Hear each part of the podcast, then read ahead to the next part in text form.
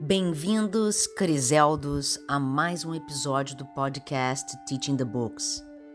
Os quatro compromissos de Miguel Ruiz vêm fechar com chave de ouro essa temporada de 2020. Eu espero que vocês tenham curtido o conteúdo e aqui eu finalizo essa primeira temporada de revisões de grandes livros de sábios autores e gurus que inspiram a minha vida. Nós estamos todos sonhando. Sonhar é a característica principal da mente e ela sonha 24 horas. A mente sonha quando você está dormindo e quando você está acordado. O sonho do planeta é o sonho coletivo, que no episódio Conversas com Deus, ele traz essa temática de que a gente cocria coletivamente como uma sociedade o sonho da família, o sonho do planeta e o sonho da humanidade. O sonho do planeta incorpora todas as crenças e regras das sociedades em suas diversas culturas. A gente sonha o que foi ensinado aos que sonharam antes da gente.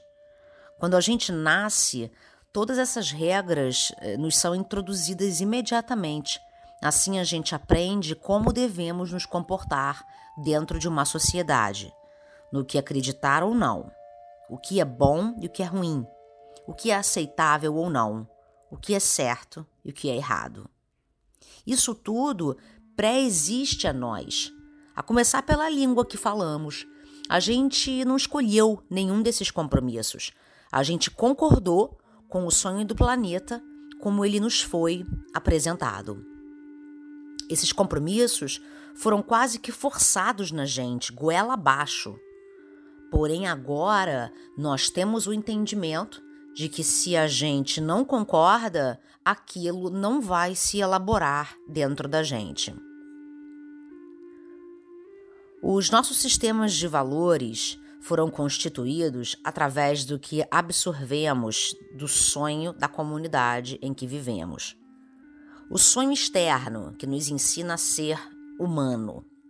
Mãe, pai, escola, existe todo um conceito sobre o que é ser mulher e o que é ser homem, e assim a gente vai aprendendo a julgar e a separar. A gente cresce num sistema similar ao do treinamento canino.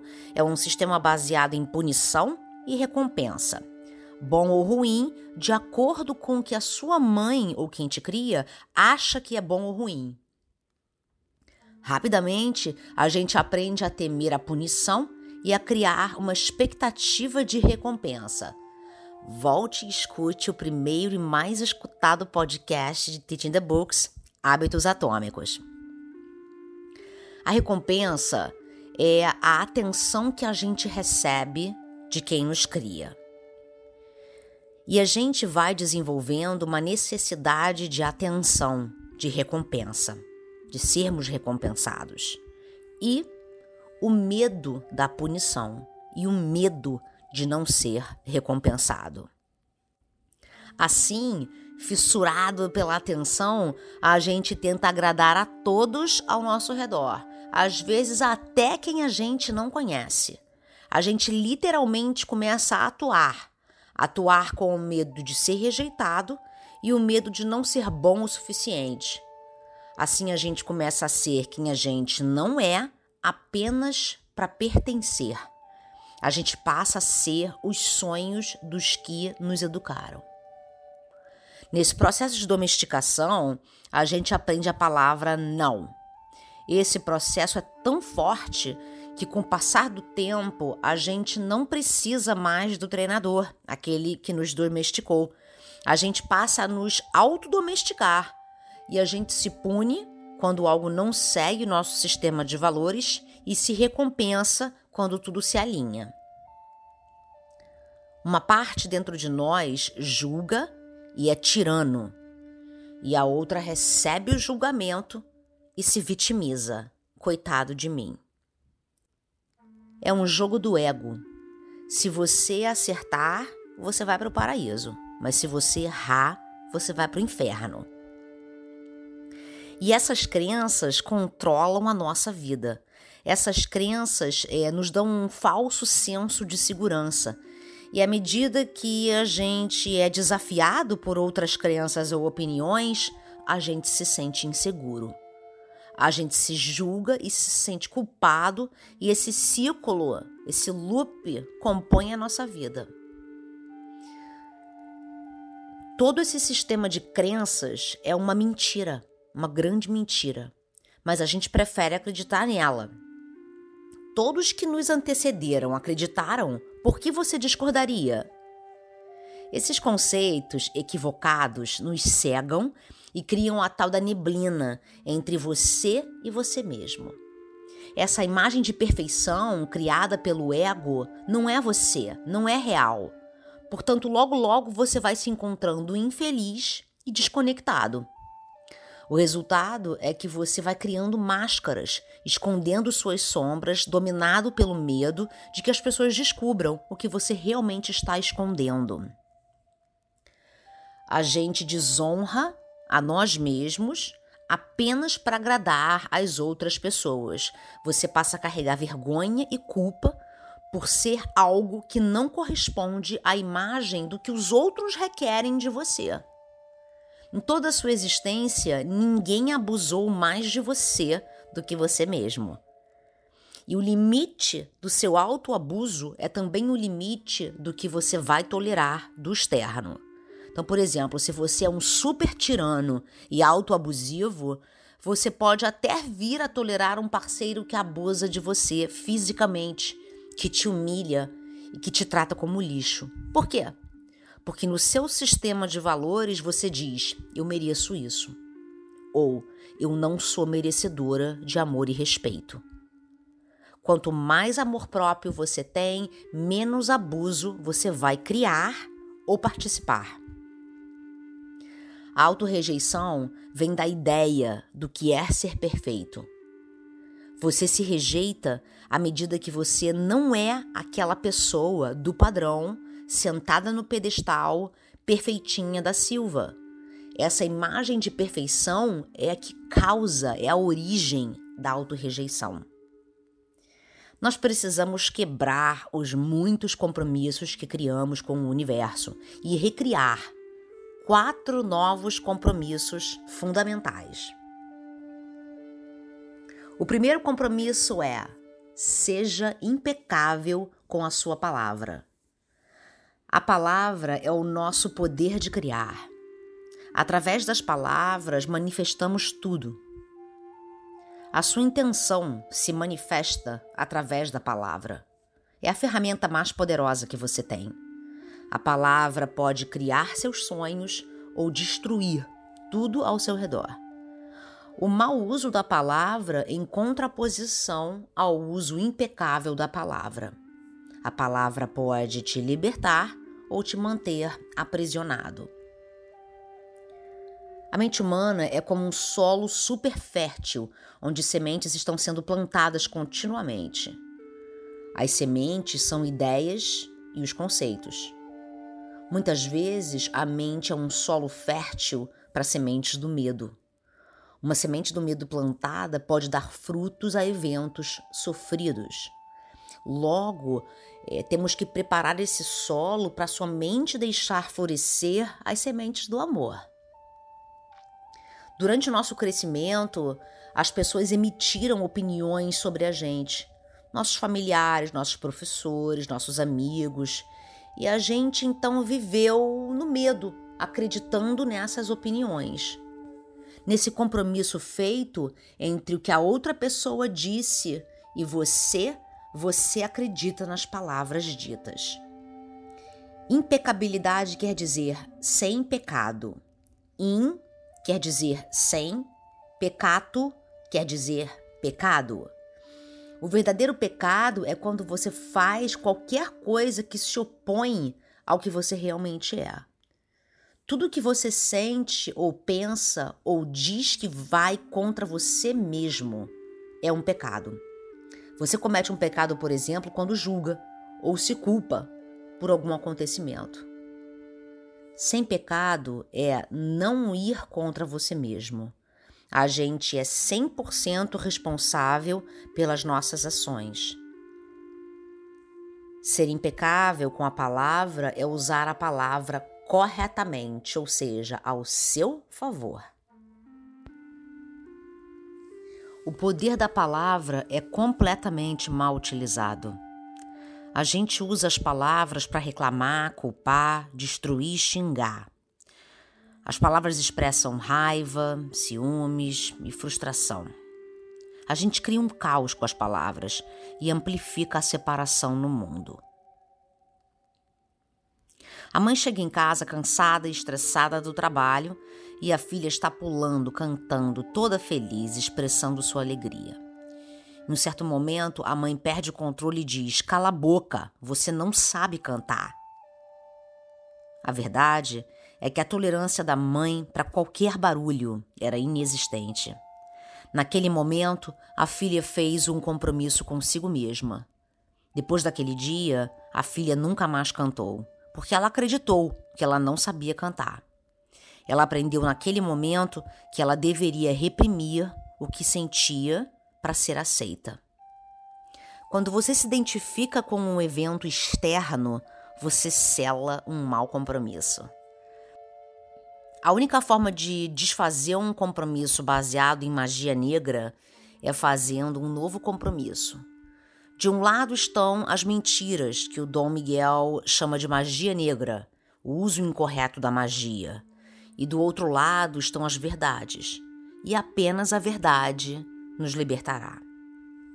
Quantas vezes você falou e usou a palavra, fez fofoca, apenas para ganhar o suporte de uma pessoa, apenas para validar a tua opinião? Mas a opinião não é nada, ela é só a sua interpretação sobre alguma coisa ou situação. A sua opinião advém do seu próprio sonho e das suas próprias crenças. E a gente espalha palavras apenas para confirmar esses conceitos do ego. Você só recebe uma opinião alheia quando o solo da mente é fértil para aquilo. Se você for impecável com a sua palavra, a sua mente então não é mais fértil para palavras usadas na magia negra. Você pode analisar a extensão da sua impecabilidade com as palavras ao analisar quanto amor próprio você tem. É você o responsável por fazer esse compromisso de ser impecável com as palavras. Diga para você mesmo o quanto maravilhoso você é e o quanto você se ama. O segundo compromisso é: não leve nada para o pessoal. Qualquer que seja o evento ou o que as pessoas estão dizendo, não leve para o lado pessoal.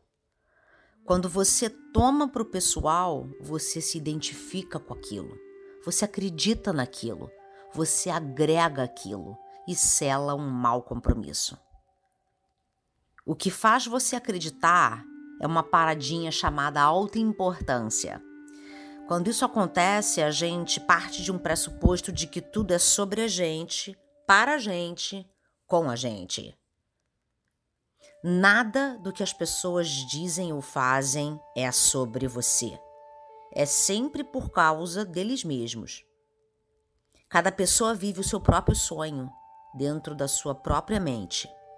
As coisas que as pessoas dizem e fazem estão de acordo com os compromissos que elas fizeram, e isso não tem absolutamente nada a ver com você. Quando alguém te chama de gordo, por exemplo, está expressando com palavras as próprias crenças e compromissos que ele tem diante de um padrão estético. Mas se você acredita no que essa pessoa fala, você bebe daquele veneno e impõe ao seu mundo o mundo daquela pessoa, as crenças daquela pessoa. A autoimportância se expressa quando você se ofende e reage ao que foi dito ou que aconteceu. Tudo que você diz ou fala é uma projeção do seu sonho. O que as pessoas dizem não pode te prejudicar mas o que as pessoas dizem acabam tocando em feridas e situações não resolvidas dentro da gente. O que alguém fizer ou disser Não leve para o pessoal nada, nem os elogios. Se as opiniões que a gente tem sobre a gente mesmo não são verdadeiras, por que a gente se ofende com a opinião alheia? Ela também não é verdadeira, não para gente. Como no livro A Libertação da Alma, o episódio anterior, a mente tem muitas facetas. Uma delas fala e a outra escuta ao mesmo tempo. Cada uma produz um sentimento diferente, com uma visão diferente da situação. Não espere que as pessoas vão te dizer a verdade, porque elas também estão mentindo para si mesmas. As pessoas mentem porque elas têm medo de mostrar que são imperfeitas, assim como nós. Não levar as coisas para o pessoal significa que você está livre para sentir o que você quiser você está no comando dessa supernave. Você não é responsável pelas ações do outro, mas você agora é responsável, 100% responsável pelas suas ações. Se você conseguir criar esse compromisso, você não vai mais ficar à mercê do que as outras pessoas pensam. Ninguém pode te afetar aonde você for. O terceiro compromisso não faça suposições. A gente assume o que os outros pensam e a gente toma aquilo para o pessoal e a gente reage com sentimentos que, na repetição, perpetuam a nossa condição.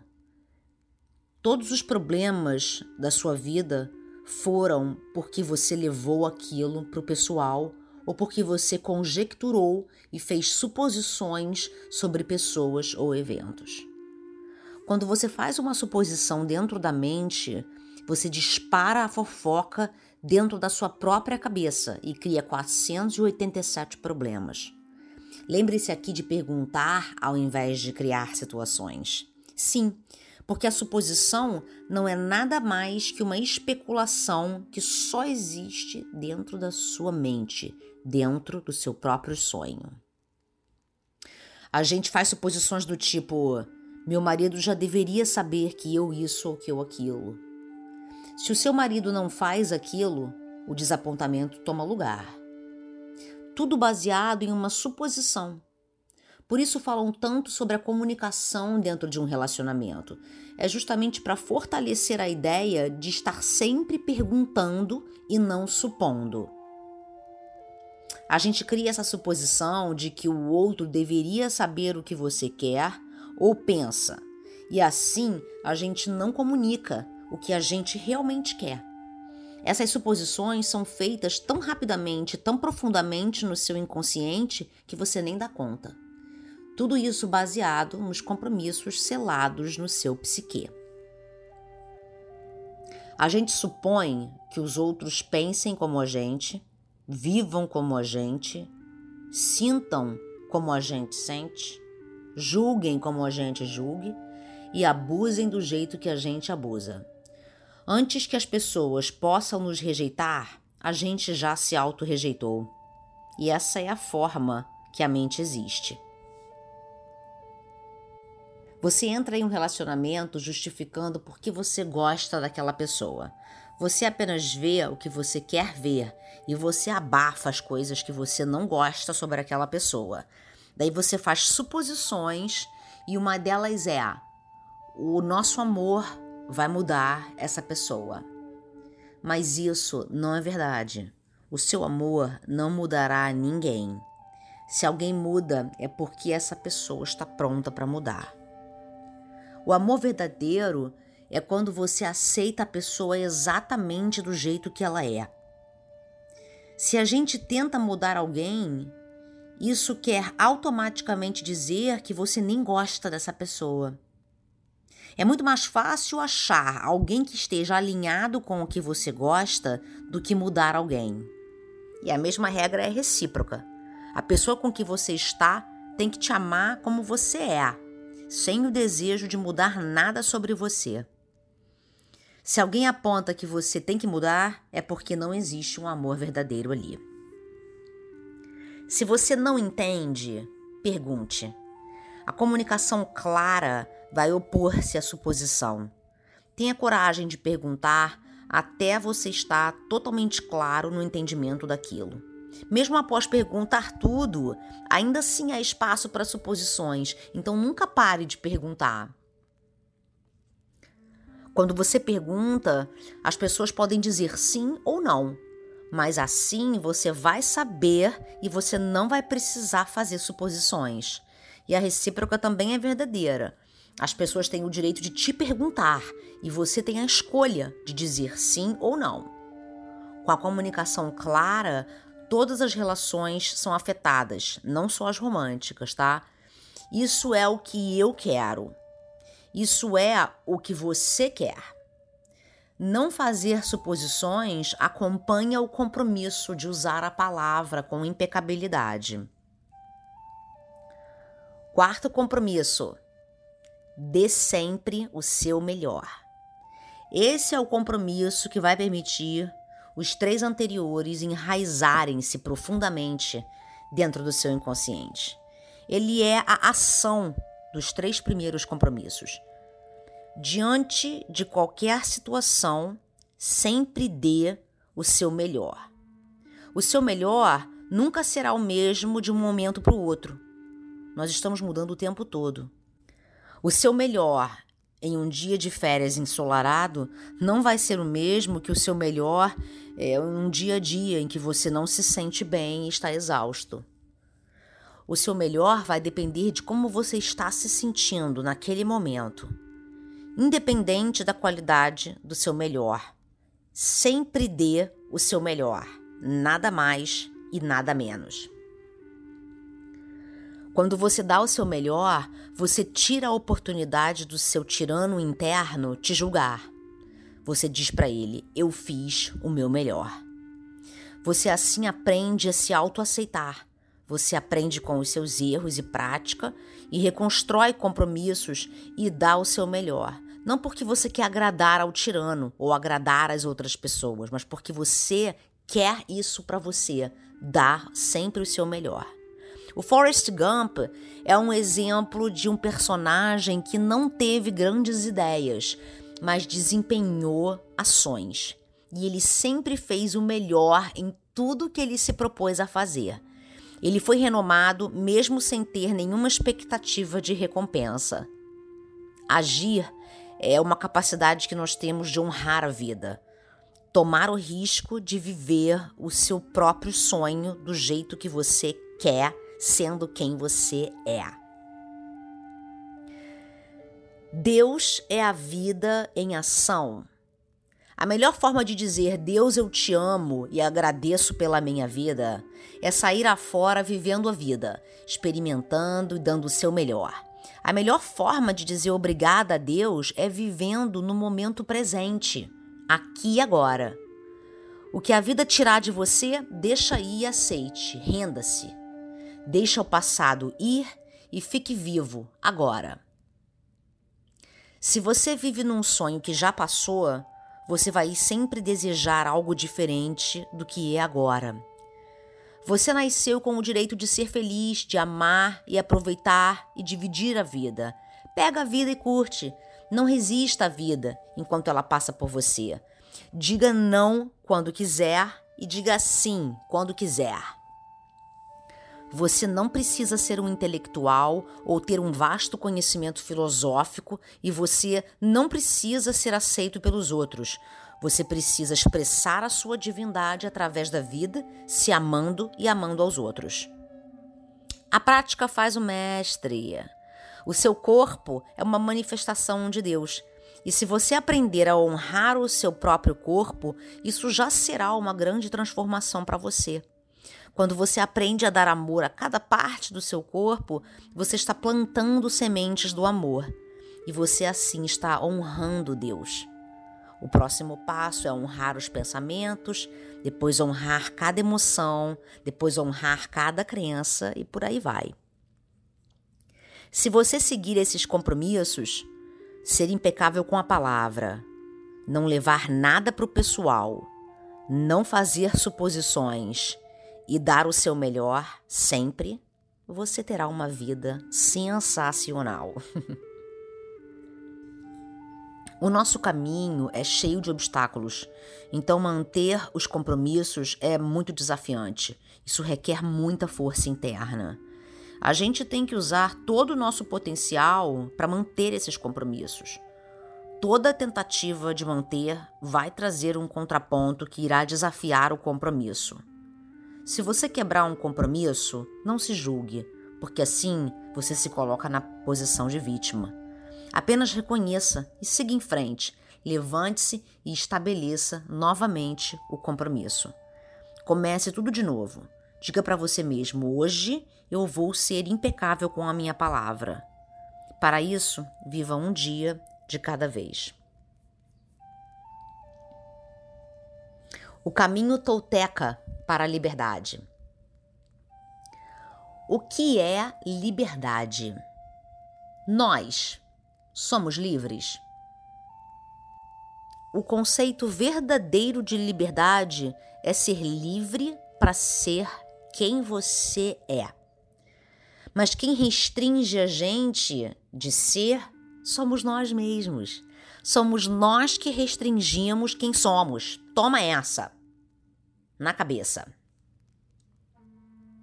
A criança é a lembrança mais próxima que a gente tem de liberdade. Uma criança de dois anos, ela faz o que ela quer, ela sorri, ela chora quando ela quer dormir, quando ela quer comer ou quando ela está com dor.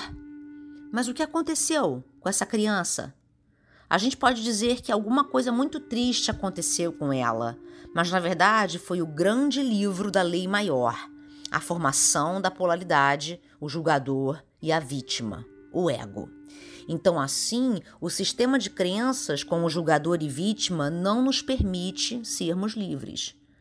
Você está sempre sendo julgado de uma polaridade para outra.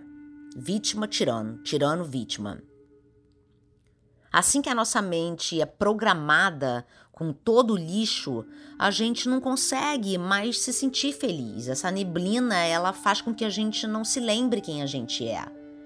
Chegou a hora de se libertar da tirania do julgador e das correntes da vítima. Para isso, você terá que mudar a função do seu sistema de crenças e dos compromissos formados com eles. Para isso, você terá que mudar a função do seu sistema de crenças e os seus compromissos. A gente ainda é aquela mesma criança, mas a gente perdeu a liberdade. A liberdade de expressarmos quem somos. A gente vive uma vida tentando agradar aos outros, ao invés de a nós mesmos.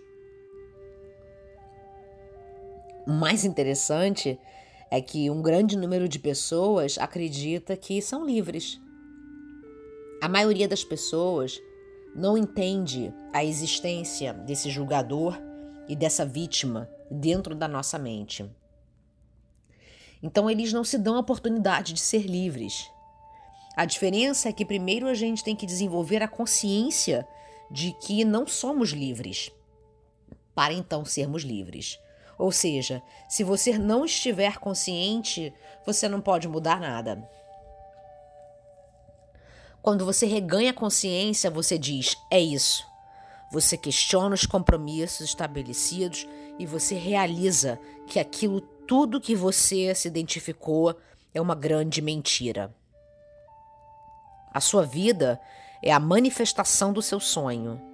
Você pode mudá-la a qualquer momento em que o sonho não está alinhado com o seu sentimento de satisfação. Os mestres dos sonhos permitem-se mudar de sonho. O caminho tolteca é aquele onde não há líderes nem seguidores. O mapa consiste na quebra constante da domesticação. Esse mapa te dá o poder de usar a sua mente e o seu corpo para fazer o que você quiser. O guerreiro é aquele que se rebela contra a domesticação. Escolher utilizar o mapa tolteca é se rebelar contra todo o sistema de crença estabelecido. Ainda que eu sucumba ao julgador, eu darei o meu melhor e sempre lutarei pela minha liberdade, sempre indo atrás da chance de ser feliz, mesmo que batalhas sejam perdidas no caminho e até mesmo no final. Ser um guerreiro nos dá a oportunidade de transcender ao sonho do planeta. O guerreiro luta contra uma medusa. Cada cobra na cabeça da medusa é um medo, um compromisso velho. Para sermos felizes, temos que matar a cobra. Você mata uma cobra de cada vez, ou seja, você enfrenta um medo de cada vez. Em um primeiro momento, você foi quase que obrigado a fazer certos compromissos, mas agora você pode girar o seu foco e fazer novos compromissos, inclusive o compromisso de acreditar em si mesmo. Quando você realizar que todo o drama da sua vida é baseado em um sonho ou no que você acredita, e o que você acredita não é real, você começa a mudar. Você inicia o processo analisando cada cobra na cabeça da medusa e colocando a atenção em cada uma delas. Você foi domesticado por essa medusa por anos. Você não pode esperar que a sua transformação aconteça da noite para o dia. A gente está condicionado ao viver de uma forma por tanto, tanto tempo que a mudança realmente estabelece um desafio. Você vem vivendo nesse sonho através da repetição desses compromissos todos os dias. A mudança implicará nesse mesmo processo de repetição que agora vai de encontro com a erva daninha que ali se criou. Portanto, pratique e repita os seus novos compromissos. Seja o mestre da sua vida. O perdão é o único caminho para a cura. Você terá que repetir milhares de vezes: Eu não sou o julgador, eu não sou uma vítima. Para isso, primeiro a gente tem que perdoar os nossos pais, os nossos irmãos, os nossos amigos e Deus. Quando você se perdoa, você elimina a autorrejeição e você passa a se aceitar da forma que você é. Como se tornar um guerreiro? Leia o livro do Castaneda, que é maravilhoso. O guerreiro, primeiramente, ele está consciente, consciente de que existe uma guerra. O guerreiro também é disciplinado. A disciplina de sermos sempre nós mesmos, não importa o que estiver acontecendo. O guerreiro também está no controle. Ele está no controle das suas próprias emoções. abraçando o anjo da morte.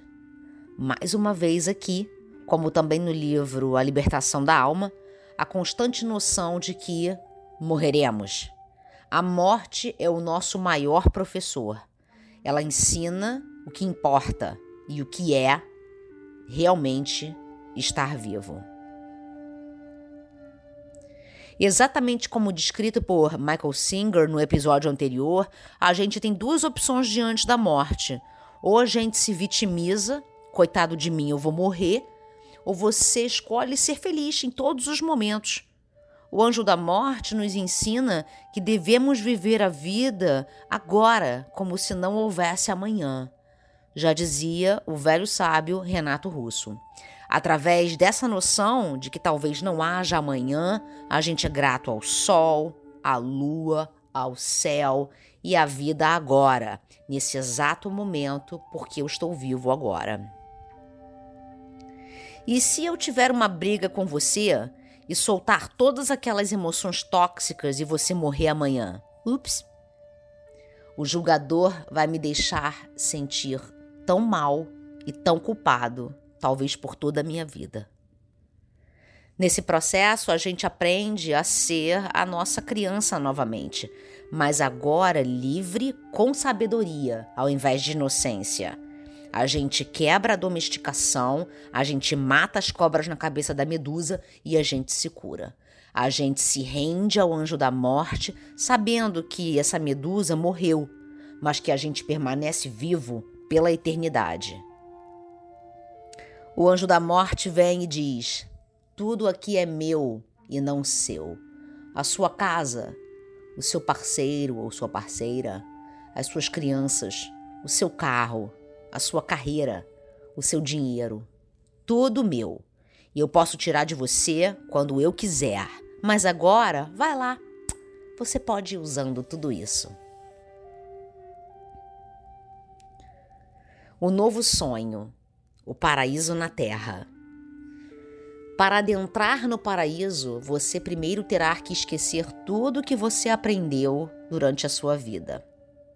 O sonho que você vive é uma criação, é uma percepção da realidade que você pode mudar a qualquer momento.